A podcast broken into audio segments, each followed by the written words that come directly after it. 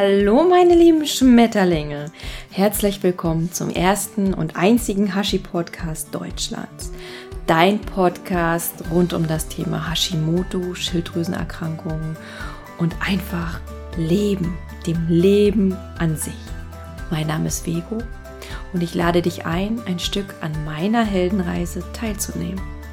Ich spreche hier über meine Erfahrungen mit meiner Krankheit und sage immer, ich habe es geschafft, durch Krankheit zum Leben zu gelangen. Und ich möchte dich ermutigen, auch Held deines eigenen Lebens zu werden. Geh mit mir ein Stück. Vielleicht findest du ein wenig Inspiration und wir können gemeinsam Helden werden.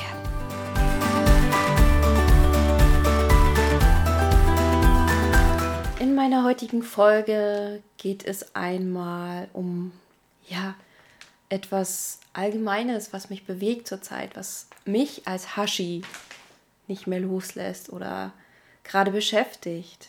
Nicht dieses traditionelle Hashi-Thema mit Werten, Co. und Symptomen, dieses klassische Hashi-Bild. Davon will ich heute eigentlich gar nichts erzählen. Aber mit Hashi hat es halt immer was zu tun, weil ich der Hashi bin und mein Leben durch diese Krankheit auch ähm, bestimmt wurde und ich danach auch gelebt habe und lebe und mich auch ab und an noch dadurch beeinflussen lasse. Heute geht es einmal darum, zu reflektieren, zu überlegen und zu fühlen vor allem, was im Leben wichtig ist, was stimmig ist, was für mich wertvoll ist, was brauche ich. Wo will ich hin? Wo will ich sein? Wo will ich stehen? Wer bin ich? Welche Werte habe ich? Welche Grenzen habe ich? Kann ich Ja sagen? Kann ich Nein sagen? Was stelle ich mir in meinem Leben vor? Wofür lebe ich? Das sind so Fragen, die mir in letzter Zeit so oft durch den Kopf gehen. Und das Ereignis, was mich dazu brachte, sind eigentlich mehrere Ereignisse. Aber ich muss sagen, diesen Montag habe ich äh, den ja, Verlust eines geliebten Familienmitgliedes durchleben müssen, erfahren müssen, erleiden müssen, quasi. Und gerade in solchen Momenten, in Momenten der Trauer, in Momenten eines Traumatas, in Momenten des Schocks, der Ohnmacht, der Hilflosigkeit, wird man konfrontiert mit der Frage, wozu lebe ich?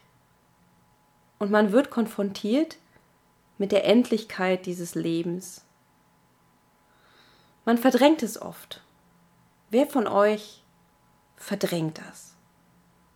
Ich denke, es sind viele Personen, viele Personen da draußen, die den Tod nicht zum Leben dazuzählen die ihn ausgrenzen, ausschließen, ignorieren. Aber der Tod ist allgegenwärtig. Er ist immer da. In jeder Sekunde stirbt ein Mensch, wird ein neues Leben geboren. Der Tod gehört zum Leben, genauso wie Licht und Schatten zusammengehören. Sommer und Winter, alles braucht seine Balance und wir versuchen ständig so zu tun, oder viele von uns, dass der Tod einfach nicht dazugehört, dass er einfach ausgeschlossen wird, gar keine Daseinsberechtigung findet. Und das macht den Tod ja so mächtig und lässt halt diese Angst, die wir davor haben, auch immer größer werden und wachsen, oder? Also das sind hier alles so meine Gedanken, die ich habe, aber wem geht es genauso? Wir finden und denken oder fühlen dort gar nicht hinein, was es ist, endlich zu sein. Einfach nicht mehr da zu sein. An den Gedanken und an dieses Gefühl wollen wir uns gar nicht gewöhnen, weil wir es gar nicht sehen können, weil wir es nicht erklären können. Das sind wieder Dinge, die wir gar nicht verstehen können, die unser Verstand gar nicht begreifen kann. Und es ist egal, ob es danach noch was gibt oder nicht gibt. Es ist etwas, was wir nicht wissen. Und Dinge, die wir nicht wissen, hundertprozentig wissen und uns Sicherheit geben, die machen uns natürlich Angst. Und dieses Ereignis hat mich einmal mehr, wie ich schon erwähnt habe, ja, in mich gehen lassen und begreiflich werden lassen, dass wir so endlich sind und unsere Zeit hier auf dieser Erde so begrenzt ist, dass wir ja aufblicken sollten und schauen sollten, was will ich wirklich in meinem Leben? Wofür bin ich hier? Was ist meine Berufung? Was ist mein Plan? Und wie sehen die Seiten in meinem Buch aus? Und wenn alle sagen, ich kann meine Seiten selbst schreiben, dann warum verdammt nochmal tue ich das nicht? Ja? Warum tue ich vielleicht einen Job, den ich überhaupt gar nicht liebe und mache mich damit total fertig und unglücklich? Warum verschiebe ich Dinge immer auf später, auf morgen, auf irgendwann, auf ja, irgendwann. Irgendwann einmal. Und aus einem irgendwann wird irgendwann eben ein niemals und nie. Und dann stehst du da, an deiner Endlichkeit, vielleicht am Ende deines Lebens und bereust die Dinge, die du nicht getan hast. Es gibt ja immer diesen tollen Spruch. Am Ende bereut man immer nur das, was man nicht getan hat, ne? Und viele Leute kennen den Spruch und finden den ja auch super toll. Aber es hapert an der Umsetzung. Nur warum? Warum? Weil wir Dinge wissen, ja, das ist so und es passiert so und irgendwann ist es so und dann ist gut, aber uns ist es nicht bewusst. Das ist wieder dieser Unterschied zwischen Wissen und Bewusstsein. Dass einem wirklich bewusst ist, ich habe hier so ein Geschenk auf dieser Erde zu leben und meine beste Version von meinem Leben zu absolvieren und ja, zu fühlen und zu sein und was immer ich möchte zu tun. Wir nehmen das gar nicht wahr. Wir, wir existieren meist nur. Klar, das sind unsere Glaubenssätze, unsere Muster, die wir beigebracht bekommen haben. Aber irgendwann, wenn so ein Ereignis in euer Leben tritt, ist es an der Zeit zu reflektieren, achtsam zu werden, sich umzusehen und zu schauen, stimmt alles in meinem Leben? Ist es stimmig, so wie ich jetzt lebe? Oder sollte ich etwas verändern? Wo sind meine Ängste? Was hemmt mich? Was blockiert mich? Und was sollte ich mehr für mich tun? Und ich denke, diese Ereignisse des Todes, sei es dein Haustier, deine Oma, Tante, Eltern, was auch immer, sind Ereignisse, die in diesem Leben passieren, um uns einfach aufzuwecken und zu sagen, hey, guck, was tust du? Ist alles stimmig? Ist es das, was du tun willst? Ist es das, was du leben willst? Die Zeit ist begrenzt. Nutze deine Zeit für dich. Für dich, für das, was du am Herzen, im Herzen trägst, was du aus tiefstem Herzen leben willst und glaube daran. Und all die Ängste, die uns durch die Gesellschaft übertragen worden sind, durch unsere Eltern übertragen worden sind, die sind auch alle gar nicht schlimm. Also in dem Sinne nicht schlimm, dass eine Angst immer da sein wird, um uns zu warnen. Um uns zu warnen, dass wir vielleicht irgendwie nicht über die Klippe springen sollen, weil wir dann sterben würden. Das ist super. Ängste sollen uns dienen. Dienen, keine Fehler zu machen, um danach zu sterben. Das ist ganz, ganz wichtig zu verstehen, dass Ängste auch ihre Daseinsberechtigung haben. Aber in Momenten wirklich zu hinterfragen, werden sie größer, werden sie zum Schneeball, zu einer Lawine, nehmen sie mich ein? Oder kann ich ihnen entgegentreten und sagen, hey, ich bin dankbar, dass du da bist, ich bin dankbar, dass du mich warnen willst. Ich habe dir zugehört, ich habe vernommen, was du mir sagst. Aber ich bin davon überzeugt, meine Angst, dass ich es schaffe, meinen Weg zu gehen. Ich nehme dich als treuen Begleiter an und ich werde dich zu Rate ziehen, aber du kannst mich nicht bestimmen. Ich bin dir dankbar. Du hast aber auch ab und an mal Urlaub. Und ich schicke dich jetzt in den Urlaub. So ist das auch bei mir gewesen. viele Dinge verschieben wir oder schieben wir auf, wie ich ja schon sagte. Und selbst bei mir war es so, dass ich ja ähm, eine Ausbildung gemacht habe, die ich überhaupt nicht machen wollte. Ich werde nochmal in einer separaten Folge über meinen beruflichen Werdegang berichten. Aber ein kleiner Ausschnitt hierzu ist, dass ich Betriebswirtschaftslehre studiert habe. Das habe ich, glaube ich, auch schon mal erwähnt. Und das eigentlich nur aufgrund des Wunsches meiner Eltern. Weil natürlich, das ist ein Beruf der Zukunft. So hieß es noch vor zehn Jahren. Und ja, da kann man alles werden. Da kann man natürlich Geld verdienen. Und ich wusste damals schon intuitiv, nee, das ist nicht meins, aber ich war auch nicht so von mir überzeugt und hatte so viel Selbstvertrauen, um meinen Eltern zu sagen, nee, ich möchte das nicht. Ich kann mich noch an eine Szene erinnern, als ich mit meinen Eltern zusammensaß, speziell mit meinem Vater, an einem Tisch, der nun Unternehmer ist und ja, es halt immer um Kohle ging. Und er mich fragte, weil ich so ein kleiner Tagträumer bin und Herzmensch, was ich denn in meinem Leben eigentlich möchte, was ich, mich, was ich mir vorstelle. Und intuitiv kam aus meinem Mund der Satz, ich will einfach glücklich sein. Und ihr könnt euch nicht vorstellen, oder ihr könnt euch vorstellen, wie mein Vater reagierte. Ja, das kann ja nicht sein und davon kannst du dir auch nichts kaufen. Und ja, im Endeffekt, wie ist es? Er hat Geld, er kann sich vielleicht alles kaufen, aber Gesundheit kann er sich nicht kaufen.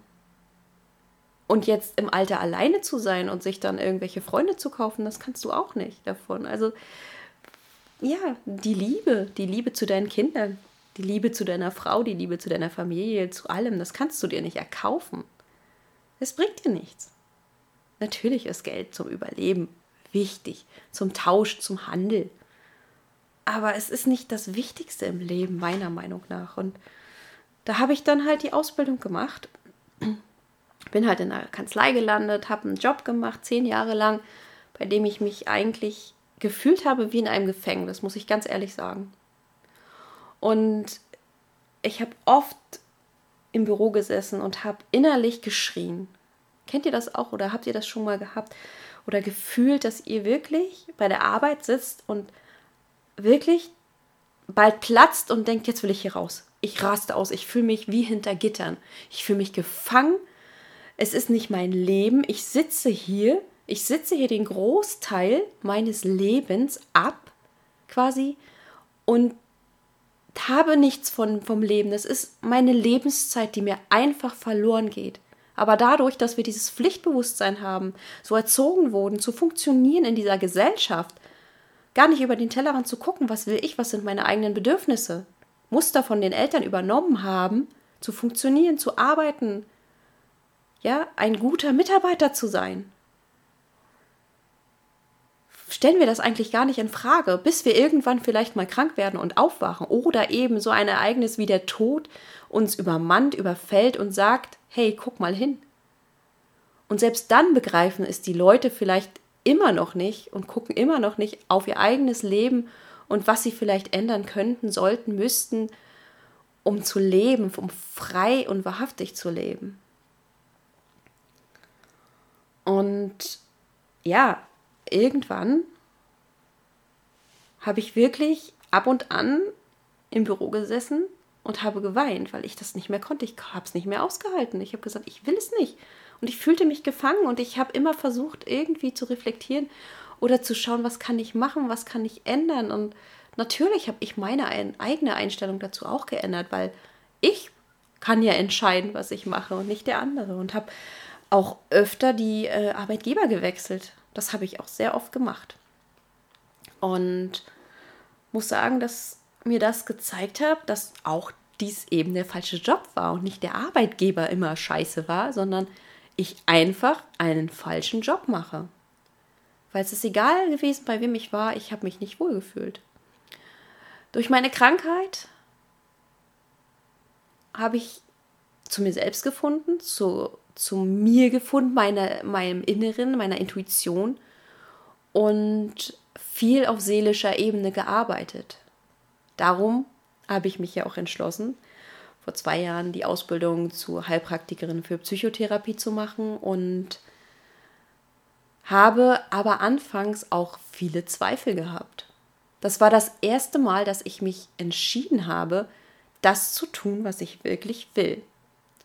Und ihr könnt euch nicht vorstellen, was für eine Heidenangst ich hatte. Und welche Bedenken ich hatte. Und ja, mein innerer Richter oben wieder sagte, oh, du bist aber krank, du hast Hashimoto, wie sollst du das machen? Wie sollst du denn lernen? All die Gedanken schossen mir durch den Kopf. Weil mittlerweile war das so, dass ich schon an zwei Jahre an Schlafstörungen litt. Und ich mir sagte, du kannst gar keine Ausbildung zur Heilpraktikerin machen, weil wie willst du denn nachmittags oder abends noch in den Unterricht gehen? Wie willst du am Wochenende Seminare machen? Wie willst du denn lernen? Wie willst du lernen, wenn du Schlafstörungen hast? Wenn du nicht mehr schlafen kannst? Und gar nicht fähig bist, eigentlich zu leben. Ich weiß nicht, wie, ob ihr das kennt, wenn man nicht mehr schlafen kann und wenn, oder wenn man Schlafstörungen hat. Also bei mir ist es so, dass ich immer morgens aufgewacht bin, halb vier oder um drei und manchmal, wenn es hochkam, auch um zwei. Und ja, das ist einfach stressbedingt gewesen. Das ist, die Seele hat gerufen und sie hat gesagt, wach endlich auf. Komm endlich hoch. Guck, sieh es dir an, was du tust. Und ich wollte einfach nur schlafen. Ich wollte weiter schlafen, weiter pennen, meine, meine Komfortzone nicht verlassen. Und ja, und habe mir so viele Zweifel in den Weg gelegt und Steine in den Weg gelegt und gesagt, nee, das schaffe ich nicht, das kann ich nicht machen, das werde ich nie packen, weil ich kann nicht lernen, ich habe diese Kraft gar nicht, die Ausbildung zu tun, anzutreten.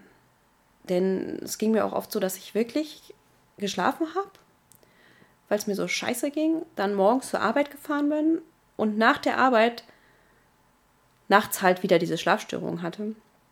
Und nach der Arbeit eben, ja, nach Hause gefahren bin um 17.30 Uhr und mich sofort ins Bett gelegt habe, um nächsten Tag wieder fit zu sein, weil ich wusste, ich wache ja nachts auf, dann will ich lieber von, weiß ich nicht, 19 Uhr bis nachts um drei schlafen, um dann wieder auf der Arbeit anzutreten und die Maske aufzusetzen, ja, ich schaffe es, ich bin gut. Und ich, ja klar, ich war gut in meinem Job, ich bin super in meinem Job, ich kann das. Ich kann das super.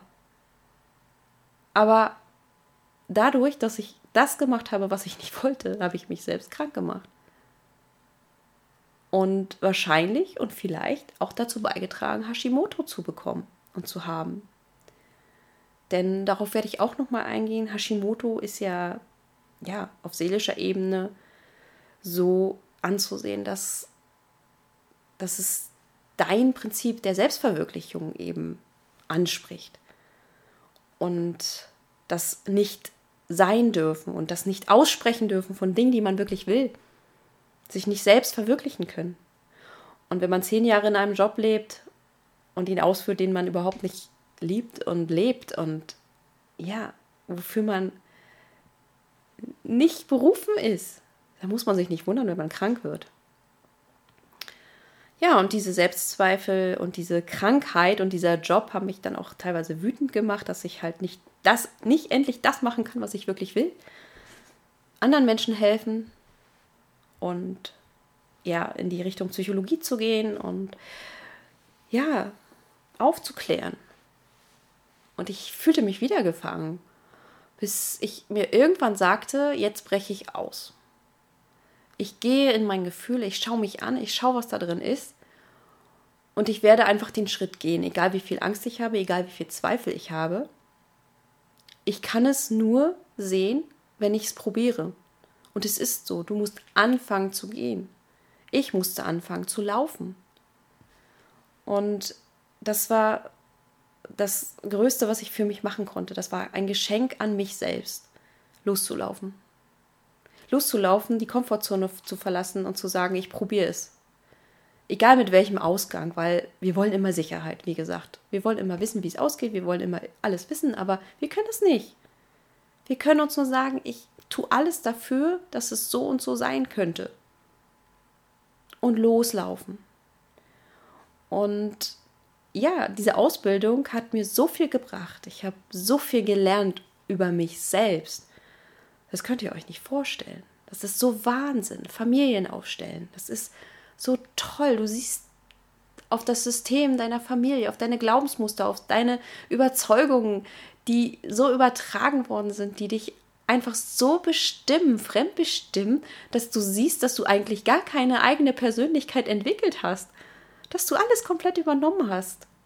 Und das ist so krass. Und ich kann sagen, ich kann, habe jetzt erst angefangen zu leben, aufzuatmen, zu sein. Und ja, und das war so toll, denn dieser Weg, diese Ausbildung zu, zu gehen, hat mich gesünder gemacht, hat mich einen Schritt mehr zu mir selbst geführt.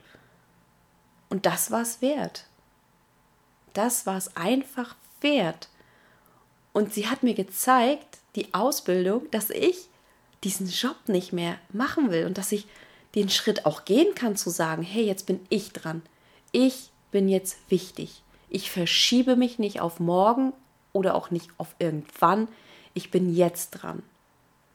Ich habe zehn Jahre einen Job gemacht, den ich nicht wollte und jetzt bin ich dran. Jetzt bin ich dran. Ich hätte schon viel früher dran kommen können.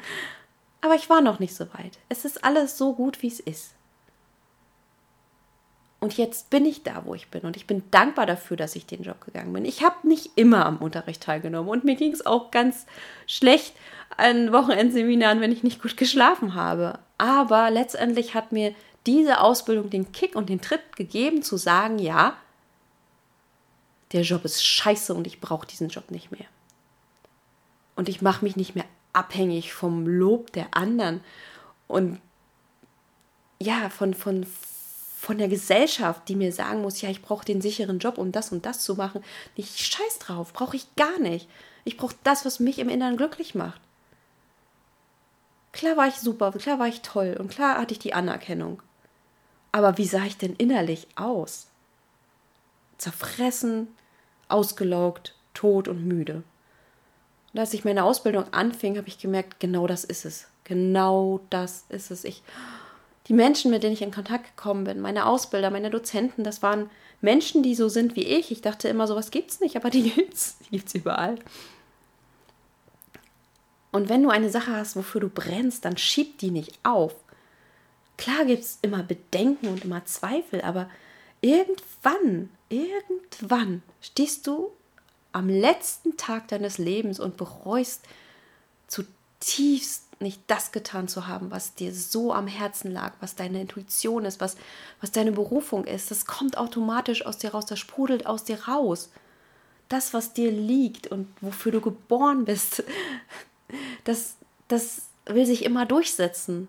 Aber wir verstopfen unsere Schwingungskanäle, die dafür eigentlich geeignet sind, um zu sagen, hey, hier, guck mal, die verstopfen wir mit so schlechten Gedanken und Glaubensmustern, dass, dass diese, diese positiven und, und guten, ja, Inspirationen, die eigentlich in uns liegen, gar nicht mehr hochploppen können. Wir ersticken sie, wir drängen sie in den, in den Untergrund, vergraben sie, dass sie da auch gar nicht mehr rauskommen können und, und fühlen uns dann so mächtig, weil wir uns so unter Kontrolle haben. Es ist eigentlich Wahnsinn, oder? Sich so unter Kontrolle zu haben. Oh, gib die Kontrolle doch mal ab. Wir können nicht alles kontrollieren. Wir können es nicht kontrollieren. Wir können aber bestimmen, ob wir glücklich sind oder unglücklich. Und klar, dieses Ereignis mit dem Tod meines Familienmitgliedes ist so traurig und es hat mich traurig gemacht. Aber es hat mich daran erinnert, dass ich mich für den richtigen Weg entschieden habe. Und ja, dass das alles so endlich ist, dass man auch nicht immer so lange umhereiern sollte. Ja. Und ja, ich habe zum Beispiel auch eine Bekannte, das ist noch so ein anderes Beispiel, ist aber auch ganz gleiche, gleichzusetzen mit meiner Geschichte.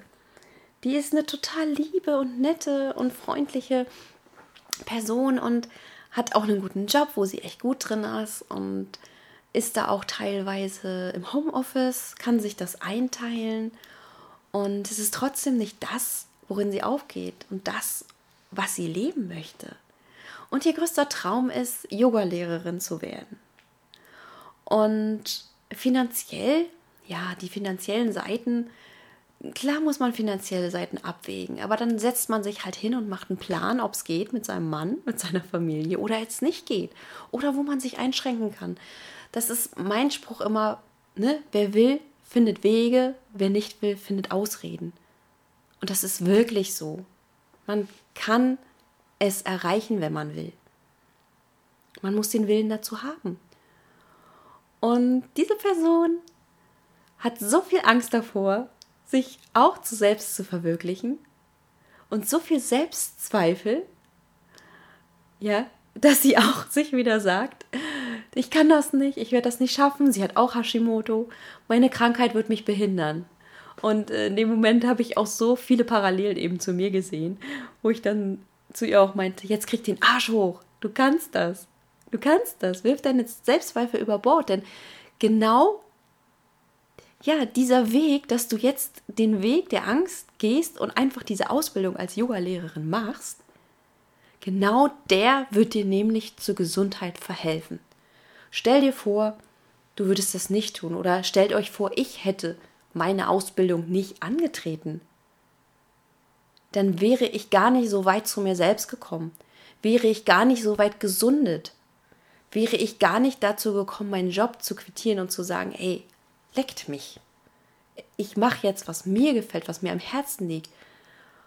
Und breche jetzt mit diesem Job, weil dieser Job und die Entscheidung für diesen Job zu leben mich noch kranker gemacht hat, habe ich so fallen lassen, dass ich, dass ich so, so erwacht bin. Das war so, so toll. Und ja, gerade das hat mich ja dazu geführt, dass ich gesunder geworden bin. Die Entscheidung zu sagen, ich lasse den Job, der mich krank gemacht hat. Klar, ich, ich sage mal, der Job ist schuld, dass, ich, dass er mich krank gemacht hat. Darauf, worauf ich hinaus will, versteht ihr, glaube ich, dass ich die Entscheidung hatte, dass mich der Job krank machen kann. Ich habe es so lange zugelassen. Und das ist halt ja auch die Aussage und die Message, die ich euch mitgeben will. Lasst nicht zu, dass eure Ängste euer Leben bestimmen. Und wenn ihr Träume habt und Visionen habt, dann glaubt daran. Prüft eure Gedanken, eure Zweifel, ob die wahr sind, ob die wirklich wahrhaftig sind und ernst zu nehmen sind. Und wenn ihr Ängste habt, nehmt sie an, schaut, was ihr davon mitnehmen könnt, was sie euch geben, hinterfragt sie aber wirklich und werdet euch bewusst, dass es eine Endlichkeit auf dieser Welt gibt und dass ihr immer das tun solltet, was eure Intuition und euer Herz euch sagt. Und glaubt an euch. Glaubt an euch und wartet nicht zu lange. Schiebt euch nicht auf und verschiebt euch niemals auf irgendwann. Ich wünsche euch alles, alles Liebe. Ich hoffe, mein kleiner Ausflug in der heutigen Folge hat nicht zu so sehr ja, ähm, Verwirrung gestiftet. Es sind alles meine Gedanken, die ich so mit mir getragen habe jetzt. Und ich wollte die mit euch teilen. Und ich denke, der eine oder andere steckt im Moment auch in einer Umbruchphase, weil das Jahr 2017 auch ein super starkes Jahr des Wandels ist, energetisch gesehen. Und es ist auch okay, um eine Zeit lang im sage ich mal, im, im, im, im schwammigen Modus zu sein, wenn man gar nicht weiß, was man will, wenn man total, total verwirrt ist, sich einfach mal treiben zu lassen und loszulassen. In dem Moment, wenn du loslässt, tut sich schon wieder eine neue Tür auf und du siehst, wohin es dich treibt.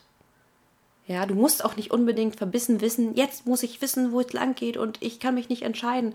Dann lass es einfach mal los. Und du wirst sehen, dass dich deine Energie in die richtige Bahn lenkt. Ja, wir müssen bloß offen sein, das wieder zuzulassen. Und wie gesagt, die Schwingungskanäle nicht zu verstopfen. Das ist sehr, sehr wichtig. Also, denkt daran. Tut in eurem Leben immer das, was euer Herz euch sagt. Ich wünsche euch von Herzen alles, alles Liebe. Ich hoffe, meine Folge hat euch gefallen und ich würde mich freuen, wenn ihr beim nächsten Mal wieder dabei seid. Und ja, Let's Rock, the Hashi Podcast. Alles Liebe, Vero.